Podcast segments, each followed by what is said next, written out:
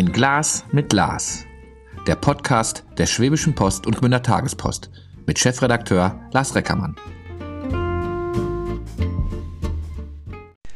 Eine neue Runde Ein Glas mit Glas. Und gegenüber sitzt Ulrich Becker. Den Lesern der Schwäbischen Post und Gmünder Tagespost bist du bekannt, Uli. Wir duzen uns, weil du auch bei uns im Impressum stehst. Warum? Ah, warum stehe ich bei euch im Impressum? Ich äh, glaube, weil ich der Chefredakteur der Südwestpresse bin und wir für die Schwäbische Post und die Gemünder Tagespost Mantelinhalte liefern, Mantelseiten, ganze Mantelseiten. Ähm, ja, und da für die Leser der Schwäbischen Post halt Politikinhalte machen, äh, manchmal ein bisschen Kultur, überregionale Sportinhalte, die kommen hier aus Ulm, immer in enger Absprache natürlich und in gutem Austausch. Und deshalb stehe ich da im Impressum. Also bin ich der kleine Chefredakteur und du der große Chefredakteur oder wie? Also Lars, das, das niemals, niemals. Äh, das ist eine, du bist mein liebster Kunde und, und ich bemühe mich, äh, so gut es geht, deinen Ansprüchen gerecht zu werden. Nein, da gibt es kein Klein, kein Groß. Aber mein der Gedanke ist, ist natürlich, wir wollen Lesern möglichst auch einen guten Mantel bieten. Und, und die Geschichte dahinter ist einfach, dass sich württembergische Verleger schon vor, oh Gott, wie lange muss ich wieder rechnen, 1968, also total lange her. also über, über da warst du noch gar nicht, warst du schon auf der Welt? Wie alt bist du? Komm. Äh, 63, bin ach, also 58 ja, okay. bin ich jetzt, also auch schon ein alter weißer Mann. und ähm, ja, und da haben sich die württembergischen Verleger zusammengetan und haben gesagt, okay, so ein Mantel ist, ist aufwendig, ist teuer und wir tun uns zusammen und versuchen da äh, gemeinsam das zu machen. Und das ist eigentlich von der Konstruktion echt eine gute Sache, weil man, äh, blöde Pinsel, gemeinsam ist man stärker. Ja, jetzt, ähm, wenn man so Chefredakteur von mehreren hunderttausend Lesern ist. Also wir, wir sagen ja auch, wir, wir kommen auch auf ja, 100.000 so. Also wenn ich jetzt mal vom, vom Print her denke, digital müssen wir gar nicht denken. Ähm, wenn, man, wenn man so Chefredakteur ist, hast du noch, äh, noch, noch einen Blick auf die, aufs Lokale dann eigentlich? Also auf Ulm, wir sitzen ja gerade in deinem Büro in Ulm. Oder sagst du, nee, bei mir ist es schon das große Ganze. Ihr seid ja nicht nur Ulm und Südwestpresse. Ihr habt noch Häuser, du hast Landesrundfunkanstalten, wenn man so will, in, äh, in, in Ostdeutschland. Äh, ja. Bist du da auch Chefredakteur? Ähm, da bin, bin, ich Primus inter pares, da habe ich zwei tolle Kollegen, äh, Klaus Liesegang in Frankfurt-Oder für die Märkische Oder-Zeitung ja. und den Oliver Hauschland-Tessmer für die Lausitzer Rundschau und Cottbus. Also da bin ich Primus inter pares, aber ich großer Anhänger des Teamgedankens, deshalb würde ich das, das nie so formulieren. Aber tatsächlich ist es so eine Mischung. Ja? Man guckt auf der einen Seite natürlich darauf, wie man so einen, so einen Verbund zusammenhält, wie wir möglichst digitale Herausforderungen meistern, wie wir am besten unsere Leser bedienen, wie wir so zusammenarbeiten, dass wir das, was wir gemeinsam machen können, auch, auch zusammen machen. Das ist ja ganz klar, also das Große und Ganze. Dann haben wir in Berlin ein, ein großes Büro, wo, wo, wir die, die, die Politikinhalte aus, aus Deutschland äh, herbekommen. Aber wenn du das Lokale vergessen würdest, wärst du äh, auf Deutsch gesagt verratzt. Also ich glaube, das, das muss jeder, der bei uns hier arbeitet, der Chefredakteur ist, der muss das Lokale immer im Blick haben, auch wenn jetzt auf meiner Stelle auch noch zwei, drei andere Aufgaben dabei sind.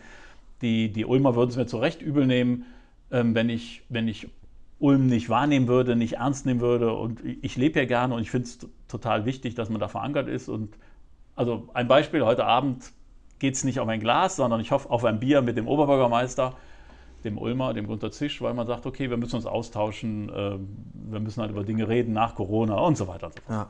Ja. Ähm, ich glaube, dass die Schwepo, jetzt bin ich mal gemein, die Schwepo ohne Mantel der Südwestpresse wird vielleicht funktionieren, es wird was fehlen. Die Schwepo ohne Lokalteil wird nicht funktionieren. Also ich sehe meine Aufgabe natürlich schon extrem, extrem im Lokalen. Ich weiß aber auch, wie wichtig das, das, das Gesamtpaket ist wir haben uns ja damals für euch entschieden, weil wir sagen, ihr habt natürlich, also wenn, wenn, ich mache es anders. Wenn ich, wenn ich so geozentrische Kreise ziehen würde, würde ich immer den Ostalbkreis als den Mittelpunkt nehmen.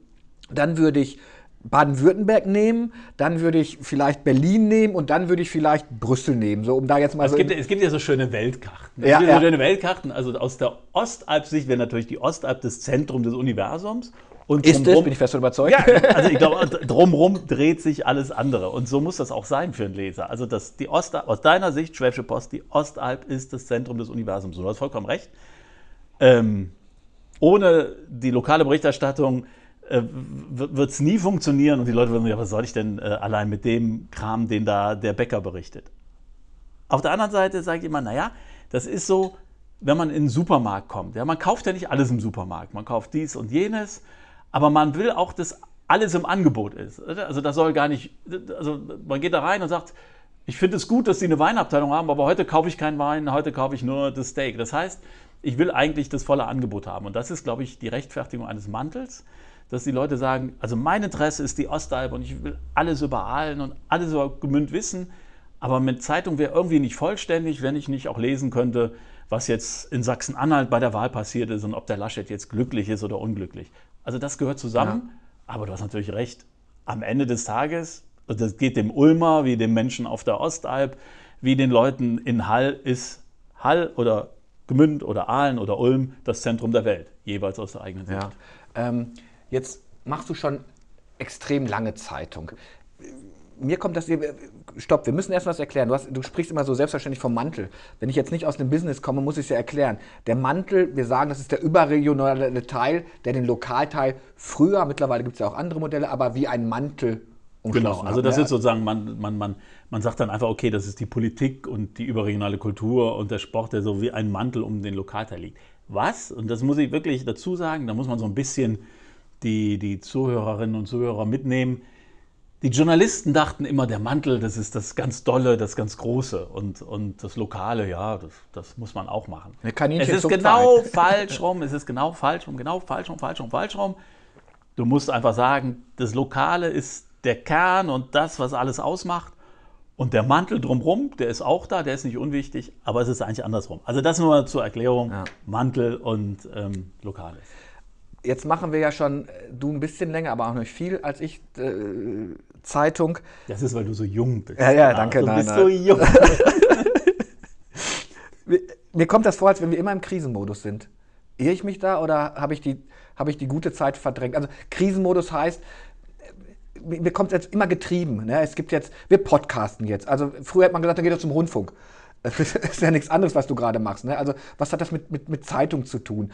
Ähm, dann nicht nur das Internet. Äh, wir haben äh, neue Strategien gefahren. Äh, die Vereinsberichterstattung war auf einmal nicht mehr so das Nonplusultra, weil wurde ja reingereicht. Also versuchte man da andere Geschichten zu machen.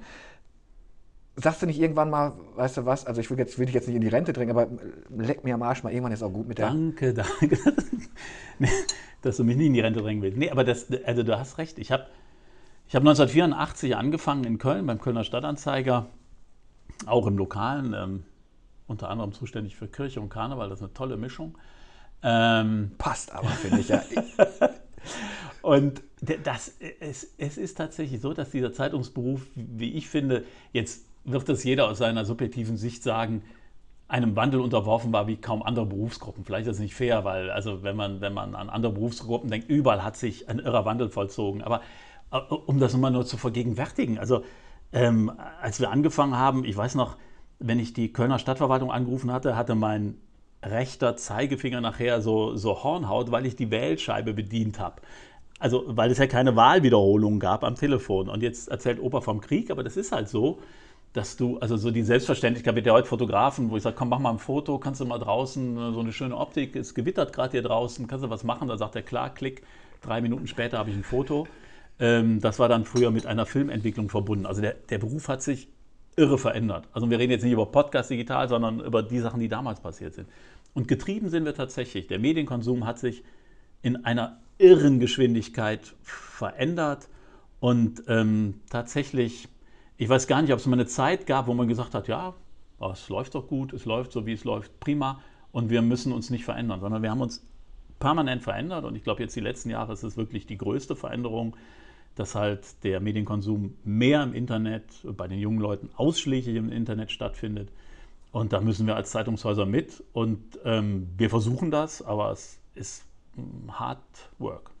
Ja, mich, mich treibt ja auch eine ganze Menge um. Also wenn ich jetzt, manchmal denke ich, wir müssten jetzt einfach mal die jungen Leute machen lassen. Also ähm, ich habe es schon mal erzählt in einem Bereich, es gibt diesen Unge, der auf YouTube unterwegs ist und der sich wie selbstverständlich innerhalb von kürzester Zeit dreimal neu erfunden hat. Hat was getestet, funktioniert nicht, macht was anderes, funktioniert nicht.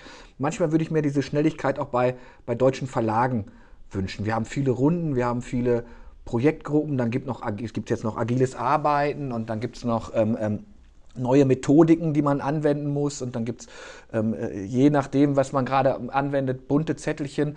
Und bis wir dann mal da sind, was zu machen, jetzt bleibe ich mal bei diesem Unge, hat der sich achtmal neu erfunden und hat uns achtmal gezeigt, geht auch. Übrigens. Als, als Broadcaster alleine. Also ja, aber ich glaube, glaub, das ist genau das, der Punkt, den du ja auch in ganz vielen anderen Branchen hast. Die Platzhirsche und die Verlage sind ja die, über Jahrzehnte die Platzhirsche gewesen, teilweise über Jahrhunderte die Platzhirsche gewesen sich in solchen Einheiten neu zu erfinden, ist extrem schwierig. Und den, der nächste Medienkonsum kommt immer jetzt, um, um im, im, im, Klischee zu bleiben, aus einer kalifornischen Garage oder vielleicht aus einer chinesischen, mhm. keine Ahnung. Ähm, das heißt, wir in den Verlagen, die wir so ein gutes Geschäftsmodell hatten, wir, uns fällt der Wandel wahnsinnig schwer und, und wir, müssen, wir, wir, müssen da wirklich, wir haben kein Erkenntnisproblem. Also wir sehen, wir wissen, dass vieles sich verändert, wir müssen uns selbst verändern. Aber wir haben halt tatsächlich ein, ein Veränderungsproblem, ein Umsetzungsproblem. Ähm, also um das ganz selbstkritisch zu sagen. Also da, da, da, machen wir alles, da versuchen wir alles für unsere Leser, aber ich glaube, wir müssten noch schneller werden in der Umsetzung und noch schneller diese neue digitale Welt verstehen. Aber, jetzt großes Aber, das gilt natürlich für die jüngere Leserschaft oder jüngere Userschaft, ähm, die die Influencer verfolgen, die auf Instagram sind, die, die sich ähm, ja, nur im Internet über, über Nachrichten informieren. Aber wir haben natürlich auch eine Menge und sehr viele Leser, die halt älter sind und die im Grunde diese tradierte Information weiterhin haben wollen. Und das ist auch so ein Spagat, zwischen dem wir hängen. Ja? Also auf der einen Seite müssen wir natürlich sagen, komm, wir müssen uns erneuern, wir brauchen die Jüngeren, weil ohne die Jüngeren haben wir keine Zukunft. Aber wir sehen gleichzeitig, dass der Medienkonsum der älteren Leserschaft ja, das ist, ich habe ganz viele, also wenn wir, wir, natürlich, wir unterhalten uns immer mit Lesern, die sagen, Herr Becker, ich will nichts anderes. Ich will, dass das morgens äh, raschelt hm. und dass ich 28 oder 24 oder 32 Seiten habe, von A bis Z und dann ist die Welt mir erklärt. Und mehr will ich nicht. Ich will gar nicht den ganzen Tag Influencer und da noch eine, eine Push-Nachricht und da was. Ich will diese in sich erklärte und, und auf gewisse Weise geordnete Welt ich finde, das ist ein total berechtigtes Interesse, das wir auch nicht aus den Augen verlieren dürfen. Ich habe ja mal gesagt, ich, die, die, die, die, gedruckte Zeitung nenne ich meine Königin, die ich jetzt schützen muss, weil sie, das zählt ja auch zu weit, das Geld verdient, mit dem ich vielleicht andere Experimente wage. Es gibt ein schönes, ich meine, äh, der Kabarettist Malmsheimer hat das mal gemacht. Ähm, das, ich ziehe diesen Vergleich ganz oft heran. Der hat mal gesagt, das Leberwurstbrot war eigentlich gut, wie es meine Oma erfunden hatte. Nämlich dickes Stück Brot. Also ich kann jedem nur empfehlen, diesen Podcast hört, googelt mal Malzheimer Leberwurstbrot, dickes Stück Brot abgeschnitten und ist also abgeschnitten richtig dick und dann dick Leberwurst drauf. Dick Leberwurst, richtig dick. Wie eine Dachpfanne. Und wenn es Salami war, ne, wurde wie Dachpfanne, wurde das beschichtet. Und dann erzählt er weiter, sagt er, dann irgendwann kam jemand drauf und sagte, statt dem dicken Brot nehmen wir mal ein dünneres und machen Weißbrot und legen mal ein bisschen Mayonnaise und legen noch mal ein Salatblättchen drauf. Und auf einmal war es weg. Und ich, ich, ich, ich versuche das zu übertragen. Manchmal glaube ich, wenn wir die Zeitung nicht immer wieder, immer wieder neu dran rumgefummelt hätten. Und das machen wir ja auch, weil wir sagen, ne, ach, guck mal da und jetzt müssen wir das nochmal machen. Du hast es gerade so schön beschrieben. Die, eigentlich wollten die Leute, vermutlich würde ich jetzt mal sagen, ihre Zeitung haben, die geordnete Welt, die wir ihnen mal irgendwann geordnet haben die man ja, wir beide kennen das. Wir haben ganz viele Relaunches, wie das heißt, also wenn man die Zeitung neu erfindet. Ja. ja, aber ich, hab, es, es, ich, ich, ich kenne keinen, wo es ein Auflagen Plus, also wo danach mehr Leser gesagt haben, super. Sondern es war ja schon toll, wenn man es gehalten hat. Und sagt, warum hat man nicht einfach das Leberwurstbrot Leberwurstbrot sein lassen und hat sich dann auf was anderes konzentriert? Ja, das ist das, ja. Also ich bin ja großer Fan des Leberwurstbrots. Ähm, also dick, dick Butter und ja, dick ja, Leberwurst. Genau, dick, dick. das muss alles dick sein. Ähm, ja, äh, also das ist, ich vergleiche das immer, wenn man, wenn, man in, wenn man ein Wohnzimmer umstellt und sagt, das muss jetzt anders sein, weil das ist irgendwie besser, moderner und ich nehme das jetzt Sofa nach rechts und den Stuhl nach links und den Schrank ein bisschen nach da.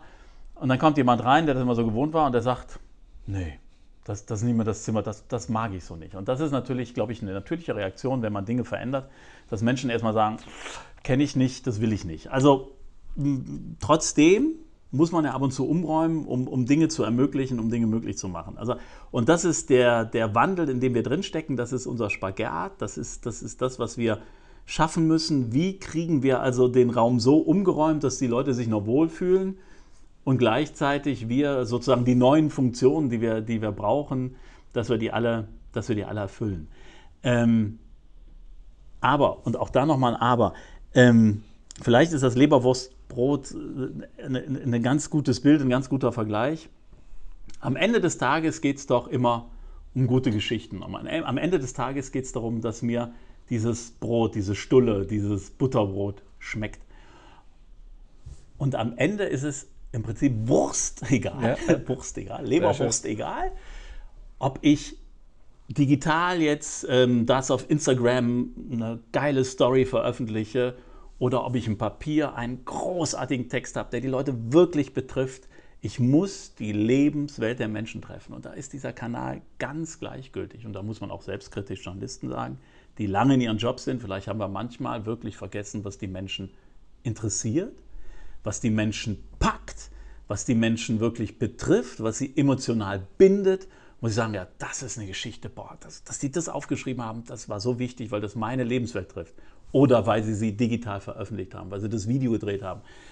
Weil Lars Reckermann in seinem Podcast ein Thema trifft, wo sie sagen, ja, das, das ist genau das, was mich auch umtreibt. Und das ist letzten Endes das Geheimnis. Ob das 32 Seiten lang ist und knistert, ob das äh, eine, eine Website ist, ein Nachrichtenportal, wo ich draufgehe und sage, der trifft genau den Punkt oder sie oder die trifft mhm. genau den Punkt, ähm, den, den, der mich da betrifft. Und das ist das Entscheidende. Das ist alles Entscheidende. Und da können wir 100.000 Seminare machen. Wir können im Moment, also ist ein großes Ding, was mich umtreibt. Großes Ding. Und mein, mein, mein, mein, mein Beispiel ist immer, dass wir Pakete packen. Wir packen 1000 Pakete und überlegen uns als Verlage, wie kriege ich den an den Mann, äh, das Paket an den Mann und die Frau. Äh, geht das morgens raus? Geht das mittags raus? Ist der Kunde da? Ist die Verpackung schön? Stimmt die Schleife? Ist der Postbote nett oder nicht? So. Das Entscheidende bei jedem Paket, bei jedem Paket ist, wenn ich aufmache und denke, wow, jetzt habe ich das bekommen, was ich bestellt habe. Wenn ich nichts mehr ordentliches in die Pakete tue, dann sagt der User, der Leser, ob er 20 ist oder 80, hä? Was, was verkauft er mir da? Da ist ja nichts drin. Und wir haben die Pakete versendet, toll, jeden Tag zur Uhrzeit, wo die User dann dabei sind. Aber wenn kein Inhalt drin ist, ja, dann dann habe ich den Leser und den User einmal und dann sagt er, nee Freunde, also ihr habt ein schönes Paket geschickt, aber was da drin war, das fand ich so doof, ich will das nicht. Und das ist das Entscheidende, der Inhalt. Content is King, ganz alter Spruch, glaube von Matthias Döpfner auch immer ja. wieder verbreitet. Content is King, Inhalt ist der König. Das ist das Entscheidende. Und dann muss man trotzdem gucken, wenn man so in Redaktionsstuben guckt. Ich hatte das Glück, ich durfte mal eine, eine Study-Tour in die, in die Staaten machen und bin dann in einer Redaktion gewesen. Da war ein Redaktionraum, bestand aus gestapelten Stühlen. Das war, das war der Raum, den man nicht mehr brauchte, weil da saßen mal Leute. Also da saßen die, die produziert haben Nachrichten. Ähm, wir beide, das ist ja sowieso unsere Aufgabe als, als, als, als Chefredakteure, für Leute zu sorgen, die den Content auch auch produzieren. Aber komischerweise fällt ja dann vielen auch nichts anderes an, als zu sagen, okay, da müssen wir gucken, wo können wir sparen, wo kann man denn nochmal. Und dann geht man natürlich irgendwann an die Content-Lieferanten. Ja, natürlich geht man an die Content-Lieferanten und aus unserer beider Sicht, das ist jetzt wahrscheinlich jobgefährdend, ja. sagen wir natürlich grundverkehrt, ganz falsch. Man muss eigentlich die fördern, die Inhalte herstellen und die Inhalte verbreiten und muss eigentlich da sparen, wo es nicht wehtut, also vielleicht beim Postboten. Also um es jetzt ja, nichts ja. gegen die Postboten. Ja, nichts gegen Postboten. Ja, also an dieser Stelle. Shitstorm kriegst du trotzdem. Also das war der Uli Becker, der es gesagt hat. und das ist die Adresse. Und, ähm, aber, aber tatsächlich ist es so, dass, dass man halt darauf achten sollte, dass man wirklich Inhalte liefert. Aber das Gegenbeispiel ist, ich habe das auch durchaus ähm, in Redaktionsstuben erlebt. Ich sage jetzt nicht wo, das wäre gemein wo die Content-Lieferanten, also diejenigen, die Inhalte machen müssen, die eigentlich raus sollen zu den Menschen, die, die sich mit ihnen unterhalten sollen, die ihre Nöte, Sorgen, ihre Probleme alle erspüren sollen, aufschreiben sollen und als Journalisten dann wiedergeben sollen, da stand dann in den Redaktionsstuben unter dem Tisch standen Pantoffeln.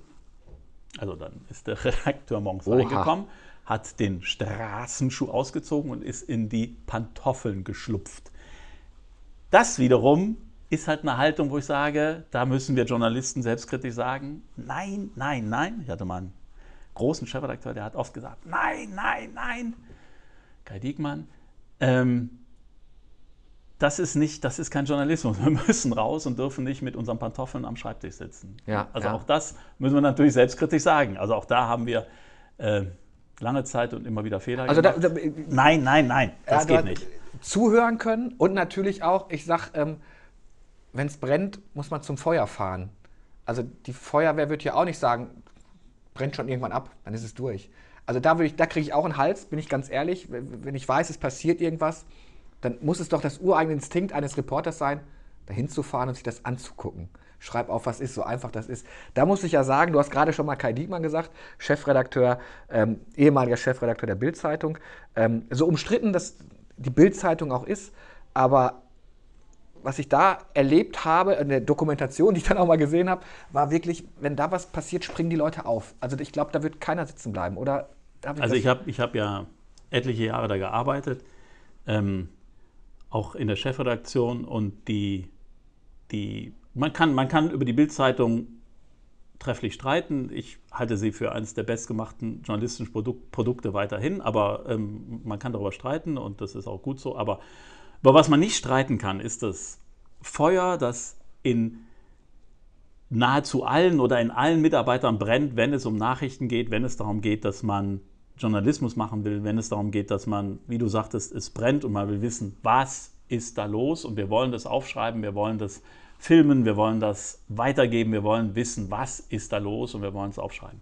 Also diese, diese Bereitschaft zum, ja auch als Reporter rauszugehen und sich nicht zu schade zu sein, wirklich loszulaufen und ob das nachts ist, im Regen ist, bei Sonnenschein, Hitze, was weiß ich, das ist bei der Bildzeitung extrem ausgeprägt und so sollte es dann ja sein. Und jetzt stellen wir auf einmal fest, ich nehme mal so ein Beispiel, auch bei uns ruhig, dann gibt es so Wetterphänomene, da kriege ich schneller den Content von, den, von anderen Leuten, als, als wir, den, als, als, als, als, als wir den, den selbst haben. Das müsste doch, müsste doch unser Content sein. Okay, also klar kann ich jetzt nicht da, wo der Blitz einschlägt, also so ein Zufall, herzlichen Glückwunsch.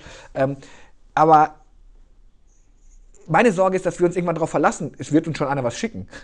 Ja, also das darf man überhaupt nicht. Aber also erstmal ist es natürlich super, wenn, was ja bei der Bildzeitung äh, wieder, immer wieder extrem passiert, ähm, dass es Leser gibt, User, die, die da draußen sind und sagen, das schicke ich sofort zur Bildzeitung. Also allein dran zu denken, das schicke ich jetzt sofort zur Schwäbischen Post, das sind die, die Das es gibt's ja. Gott sei Dank, So, Gott sei das Dank. ist natürlich genau, das soll so sein. Und noch besser ist natürlich, wenn der Redakteur nicht sagt, was? Äh, Es ist gewittert ja und da ist jetzt in Aalen der Blitz eingeschlagen. Herrgott, ja, da wird schon noch was kommen. Das ist natürlich die falsche Haltung. Wird in deiner Redaktion, unterstelle ich, nicht so sein, weil Nee. du bist da der Chef. Du wirst dafür sorgen, dass die Leute rausgehen. Aber dass uns dann auch Leser sagen, ey, das sind ja die Leute, die dafür zuständig sind. Ich, ich, ich schicke das nicht übers Internet äh, oder über Facebook oder wo, sondern ich, ich gebe das meiner Zeitung. Das ist natürlich auch nicht schlecht. Komm, ich muss dir die Frage stellen. Ich gucke so ein bisschen auf die Uhr. Wir gehen so schon, die halbe Stunde ist gleich schon voll. Wie lange druckt ihr noch Zeitung? Lange. Also auf jeden Fall, auf jeden Fall noch lange. Wie lange kannst du Zeitung noch zustellen? Äh, Das wird, das wird schwieriger, das wird schwieriger. Also das ist ja auch für, für Leser nicht ganz uninteress- uninteressant. Ähm, Das, das, die, das Zustellungsgeschäft ist ein ganz schwieriges. Also bei uns so an beiden Verlagen, Lars und, und bei mir, arbeiten Tausende, wirklich Tausende von, von Menschen, die morgens nichts anderes tun, als um 4 Uhr aufzustehen und loszulegen und loszueilen und Ja. dann bei Wind und Wetter ähm, diese Zeitung in den Kasten zu werfen, damit die dann hoffentlich um 6 Uhr dann bei den Kunden ist. Das wird zunehmend schwierig, weil es ist weniger Auflage. Wir finden kaum noch Menschen, die das tun. Die Kosten sind enorm dafür. Also das heißt, Zustellung, Tageszeitung, wie wir das gewohnt sind, wird zunehmend schwieriger. Ähm, sicherlich auch, ähm, das kann man auch klar ansprechen, äh, wenn, wenn der Mindestlohn auf 12,50 hochgeht, wie das jetzt äh, in, den, in den Plänen der Grünen oder auch in den Plänen der SPD veröffentlicht worden ist, äh, hin zur Bundestagswahl oder nach der Bundestagswahl, dann kriegen wir ein, ein echtes Kostenproblem. Das ist für, für uns Verlage ist das wirklich schwierig. Das kriegen wir, kriegen wir kaum noch gestemmt und gebacken. Da wissen wir noch nicht, wie wir das, wie wir das hinbekommen. Ich glaube, die Nachfrage nach gedruckter Zeitung wird es noch eine ganze Weile geben. Mit auch das muss man einfach sagen, sonst wäre man ja ein Traumtänzer abnehmender Tendenz. Ähm, ich bin ganz zuversichtlich, dass noch eine ganze Weile Leute davon fasziniert sein werden, dass es Zeitungen und diese geordnete Welt in einem überschaubaren Rahmen gibt.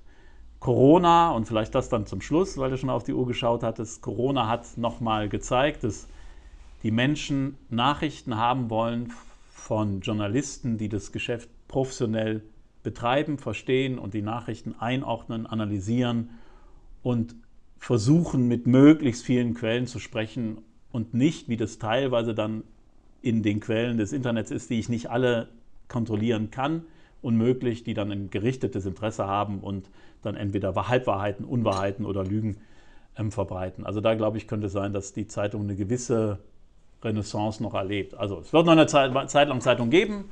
Glaube ich auch. Schauen wir mal, wie lang. Uli, vielen Dank für das Gespräch. Ähm, äh, übrigens, liebe Hörerinnen und Hörer da draußen, so manche Leserbriefe, die wir veröffentlichen, beziehen sich dann auch auf, auf Mantelteile. Ist ja auch ganz wichtig. Also das, aber ihr dürft trotzdem immer noch mich anschreiben. Ich bin dann ja froh, wenn ich das, wenn das, äh, immer, wenn, wenn, wenn, ich da mehr wahrgenommen werde als du. Immer nur den, den Lars und das ist nochmal der, der, der Mann und die Frau vor Ort, das ist das Wichtigste. Und wir haben es ja gerade festgestellt, die Erde, also nein, die Erde ist eine Scheibe, in der Mitte liegt die Schwäbische Post und Aalen und drumherum sind alle Gestirne und der Himmel drehen sich um Aalen und die Schwäbische Post. Uli, vielen Dank. Übrigens, äh, weil es werden ja mittlerweile Strichlisten gezogen. Auch heute wurde getrunken Kaffee, schwarz. Kaffee, Kaffee, äh, Kaffee mit Milch und ohne Zucker. Alles klar. Danke, ihr Lieben. Bleibt gesund. Tschüss.